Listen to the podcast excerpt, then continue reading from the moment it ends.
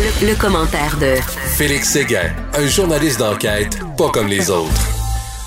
Félix, le jeune garçon qui s'est fait poignarder finalement est finalement mort. Euh, je suis tanné de ça. Je suis tanné. Je suis allé voir ma mère hier en résidence pour personnes âgées, puis elle a dit Coudon, euh, le monde est en train de devenir fou? Et hier, euh, il y a des policiers québécois qui témoignaient euh, au comité de la sécurité publique euh, à Ottawa. C'était en visioconférence parce que tu te rappelles hein, qu'il y a un projet de loi pour alourdir les sentences quand il s'agit de crimes par arme à feu. Elles avaient déjà été, le quantum avait déjà été augmenté dans le passé, puis là, on va être plus, encore plus sévère.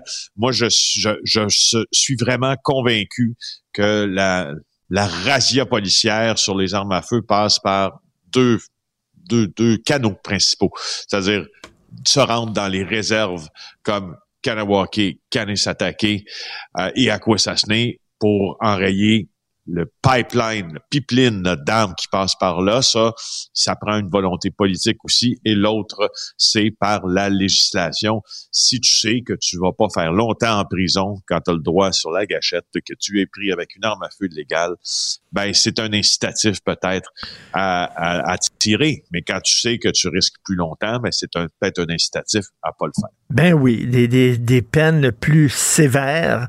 Euh, écoute, est-ce que c'est ce week-end que ça va se régler, là, finalement, le truc des camionneurs, surtout le blocus du pont ambassadeur, parce que là, on est rendu que les Américains disent à Justin ben Trudeau, là, put your shit together, là. oui, c'est ça. C'est essentiellement ça qui, qui, qui lui ben dit en le pressant, en le pressant euh, de débloquer euh, la frontière, puis le fameux pont ambassadeur.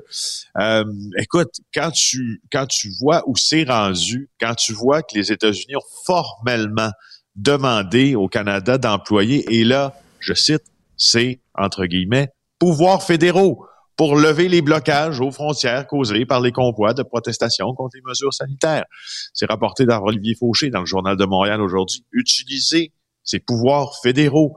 Le fédéral a certains pouvoirs, même si l'administration policière, entre autres des villes, relève de la province et des municipalités. Mais au pont, là, il peut faire quelque chose. Un pont, c'est fédéral, hein, d'ailleurs, ben oui. Euh, souvent. Et puis, sais-tu qu'est-ce qui m'a fait rire aussi? Quand je lis que l'administration américaine a même offert son soutien plein et entier mais ça, ça veut dire quoi? Ça la sécurité intérieure qui a, dit ça à l'administration de Justin Trudeau. Et que Jean-François Guérin, tantôt de LCN, me disait que l'agence Bloomberg, lui, l'agence Bloomberg, il y, a, même c'est un, chroniqueur, un éditorialiste euh, qui dit que peut-être il faudrait envoyer des hélicoptères américains. Il y a des gens qui parlent d'une intervention militaire américaine pour aider les, ben, Canadiens. il y a trois axes frontaliers qui sont bloqués présentement entre le Canada et les États-Unis euh, et là, tu vois, il y a le groupe d'intervention en cas d'incident qui a été convoqué jeudi par euh, Justin Trudeau. Ça comprend des ministres, des hauts fonctionnaires, ça comprend des gens du renseignement policier aussi, euh, puis du renseignement de sécurité. Les chefs de parti ont été rencontrés aussi pour que finalement ils parlent tous d'une même voix en disant ouais, ça serait le temps parce que là tu as bien compris que finalement les conservateurs ne veulent plus, surtout en Alberta aussi, perdre dans leur chaîne d'approvisionnement des morceaux précieux qui commencent à handicaper leur économie. Alors, d'un soutien presque total, ils sont passés d'une réprobation presque totale de ces ben convois de camionneurs. Ben, je m'excuse, mais eux autres C'est vraiment une crise nationale. Là. C'est eux autres qui les ont encouragés aussi. Là. Puis écoute, tu as lu euh, Pierre Poilievre qui dit euh, Je suis fier des camionneurs. Comment tu peux dire ça quand tu brigues le poste de premier ministre et tu jettes de l'huile sur le feu? Je suis fier des camionneurs. Puis il dit La situation actuelle est causée par le gouvernement Trudeau. Tu peux pas dire ça. C'est une gang de crinqués. Il faut... Puis euh, il faut entendre aussi Jacques Gourde. Est-ce qu'on a l'extrait, euh, s'il te plaît, de Jacques Gourde, le député conservateur? Écoute, on écoute ça, c'est ahurissant. OK? Personne personne à l'intérieur de ce gouvernement n'a posé de gestes pour éviter la perte de 11,9 millions de dollars. C'est un nouveau scandale! Monsieur le Président, est-ce qu'il existe un vaccin contre l'incompétence?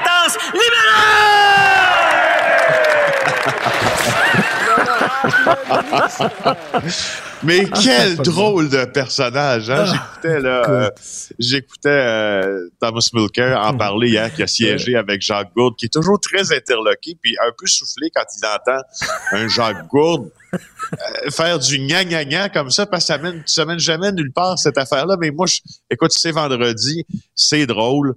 Ben oui. Et pour ceux qui ont manqué ta chronique avec Jean-François Guérin à, à 8h30, je dois te dire, je veux pas te lancer des fleurs, là, mais je vais t'en lancer quand même c'était une de tes meilleures Ah, parce que ça résume, je pense, en tout cas pour moi qui pour moi qui est que moi je suis résolument cam- campé au centre. OK, Ben je suis oui. un journaliste. Alors je suis j'ai résolument pas d'opinion à, à très à gauche ou très à droite ou, ou pire à l'extrême gauche ou à l'extrême droite et ce que j'ai constaté dans ta chronique où tu rapportais que euh, entre entre l'extrême wokisme et euh, Oui. entre l'extrême libertarien à droite, il n'y a plus de voie de passage au centre. C'est un peu désolant parce que là, le débat, c'est toujours, ça devient toujours des faux débats lorsqu'on peut plus passer euh, vraiment au centre. C'est ça qui, c'est ça qui m'embête. Alors je voulais te le Mais- dire. Merci, mais Félix, c'est désolant et inquiétant parce que je lis Anne-Caroline Desplanques, ta consoeur Oui. du Journal de Montréal, de voir qu'il y a des anciens militaires et des anciens agents de la GRC parmi le convoi. Parce que là, on se demandait comment ça se fait. Ils sont quand même bien organisés. Là. On dirait qu'ils savent Ben oui. ce qu'ils font. Là. Mais là, on voit qu'il y, a des- il y a des stratèges, euh, des Oui, anciens militaires, des anciens policiers parmi eux. Et il y a surtout des gens qui connaissent, Richard, qui connaissent euh, la sécurité du Parlement, la sécurité rapprochée du premier ministre. On va faire le portrait avec Caroline Desplanques de quelques-uns d'entre eux. Daniel Bolford, qui est-il? Il était tireur d'élite au sein de la GRC. Il était affecté à une unité tactique qui était responsable de la sécurité du premier ministre à chacune de ses apparitions publiques. Il a remis son badge à l'automne 2021 parce qu'il voulait pas se faire vacciner contre la COVID et il est redevenu le porte-parole d'un groupe de policiers Mounties for Freedom. Ça te dit quelque chose, hein? Mon- C'est, c'est ces groupes de policiers-là là, qui prônent euh, une, une liberté totale parce que les mesures sanitaires sont liberticides. Ben, ça existe dans plusieurs pays, puis ça existe ici au Québec aussi. Tom Quiggin, je te parlais de Tom Quiggin hier parce que c'est un homme que euh, moi et mon collègue Andrew McIntosh euh, avions consulté parce qu'il était un véritable expert dans des questions euh, de sécurité nationale. Euh, sauf que là, on s'est on s'est éloigné de lui au cours des dernières années parce qu'on a remarqué qu'il faisait plusieurs publications islamophobes, islamophobes. Anne-Caroline euh, le dit bien dans le Journal de Montréal aujourd'hui, dont une trilogie politique de fiction, faut le dire, mais qui est basée sur la théorie du grand remplacement, du Ah. Great Reset, où Justin. Trudeau est trouvé mort étranglé. Il a travaillé à la GRC, à Immigration Canada, au Conseil privé. Pour ton information, le Conseil privé, tu sais c'est quoi? C'est le bureau du premier ministre, à la Défense. Tom Mazzaro, qui est-il? Un ex-capitaine dans les Forces armées canadiennes pendant 25 ans. Euh, et, il est membre encore d'un groupe là, policier qui se bat contre les mesures sanitaires. Euh, il y a, bon, évidemment, les autres, là, on les connaît un peu plus. Là, Tamara Lick, c'est, c'est, c'est, cette, Mm. fa- c'est cette femme-là, euh, résolument campée aussi euh, à droite C'est pour elle le Maverick ramassé, Party, c'est elle qui a ramassé ramassé les fonds. C'est ça. C'est ça. Puis on a Patrick King là, qui, qui, qui, qui a enroulé aussi, là, Mais- qui, qui dit que ça va se finir avec une balle. C'est un peu hallucinant. Non, mais de voir qu'il y a des gens comme qui sont dans nos services policiers, qui sont au sein de l'armée et euh, qui, euh, tu sais, moi, dans ma tête, quelqu'un qui est dans la police, quelqu'un qui est dans l'armée, c'est quelqu'un qui respecte la loi et l'ordre. Et là, tu dis non, il y a une gang de crinqués anarchistes dans ces institutions-là. C'est fou. Ben oui. Ben c'est ça. Mais Moi aussi, j'ai été un peu renversé quand j'ai vu ça. Le, le chef euh, de la police d'Ottawa, Peter Slowly, a eu son briefing euh, des agences de sécurité euh, hier. C'est lui qui a confirmé un peu cet état de fait-là qu'on qu'on- d'ailleurs qu'on connaissait déjà un peu.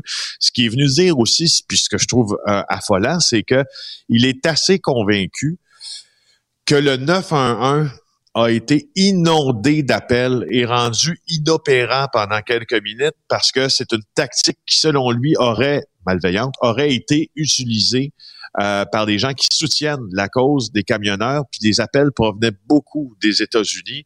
Euh, donc, les appels ont été déviés vers un autre système, mais, mais pour que les Mm. gens aient accès à la ligne 911, mais il reste que c'est une infraction, hein, ça? euh, si tu empêches le 911 de fonctionner, puis si tu empêches le service d'urgence de se rendre à une urgence, ou tu, viens interférer dans ce processus-là, tu peux en être accusé. Alors, euh, quelle crise, quelle, crise. J'ai hâte de voir comment ça va bouger aujourd'hui. Est-ce qu'on va utiliser l'amende? Est-ce qu'on va utiliser la force? D'après moi, on va utiliser plus l'amende que la force. Écoute, on va, on va se parler de ça lundi, certain. Ce soir, euh, qu'est-ce que je vais regarder à JE en sirotant mon vin blanc? Tu vas t'interroger d'abord sur combien t'a coûté ton vin blanc de plus que d'habitude, parce que on va parler d'inflation. Richard Olivier qui, euh, qui se penche sur euh, le dossier d'inflation, mais avec euh, un angle intéressant puisque nous sommes une émission d'enquête. Il se demande à qui profite le crime.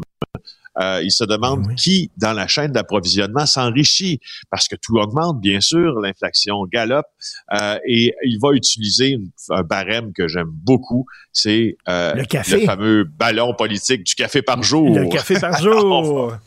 Alors, regardez, écoutez l'émission de ce soir. Euh, pas, pas, écouter, mais écoutez une partie de l'émission de ce soir maintenant. OK, on écoute ça. Prenons la tasse de cappuccino de 8 onces. En un an, l'achat du grain directement chez le producteur a bondi de 25% le transport de 200% la torréfaction 25% de plus en énergie, les coûts de distribution et d'entreposage de 40% Tant et si bien que si Café Saint-Henri reflétait toutes ces hausses sur le prix de détail de son cappuccino, il ne serait pas à 3,90, mais à 6,93 une augmentation de 63% Monsieur, madame, tout le monde a une limite à savoir de payer un café. C'est que c'est sûr et certain qu'on va, qu'on va diminuer cet impact-là pour eux. Le défi maintenant, c'est de vendre cette tasse à moins de 5 dollars. L'avez-vous testé, la limite du consommateur pour un prix d'un cappuccino dont vous me parlez? En un an, passé de, de 3,90 à 6,37, le même café. Comment qu'on peut rendre ça dans la tête d'un consommateur? Fait que c'est sûr et certain que nos marges vont baisser. Ah, j'adore ça, tu sais, parce que c'est compliqué euh, des fois parler d'économie. Et là, c'est, ça, ça, rend la chose concrète avec le fameux exemple du café, tu sais. Donc, tu verras ça à 21h ce soir. Puis Richard Olivier, je le note au passage, est probablement l'un des meilleurs raconteurs d'histoire dans notre, notre staff de journalistes là, à mhm. TVA quand il, quand, parce qu'il fait beaucoup de dossiers de consommation, mais quand il se penche sur une histoire, on en reste avec le feeling qu'on a compris. Et euh, je peux te dire qu'à ce moment-là, notre mission est J'ai hâte de voir ça parce que, tu sais, la pandémie a le dos large. Il y a certainement quelqu'un qui s'en met plein les poches. Oui, je suis désolé. Je te confirme qu'on l'a trouvé. OK. J'ai hâte de voir ça. merci, c'est toujours un plaisir, un privilège de te parler, Félix. Bon week-end. Bye. Pour une écoute en tout temps, ce commentaire de Félix Séguin est maintenant disponible en balado sur l'application Cube ou en ligne au cube.ca. Tout comme sa série balado Narcos PQ qui dresse un portrait de l'industrie criminelle à travers des entrevues avec de vrais narcotrafiquants. Cube.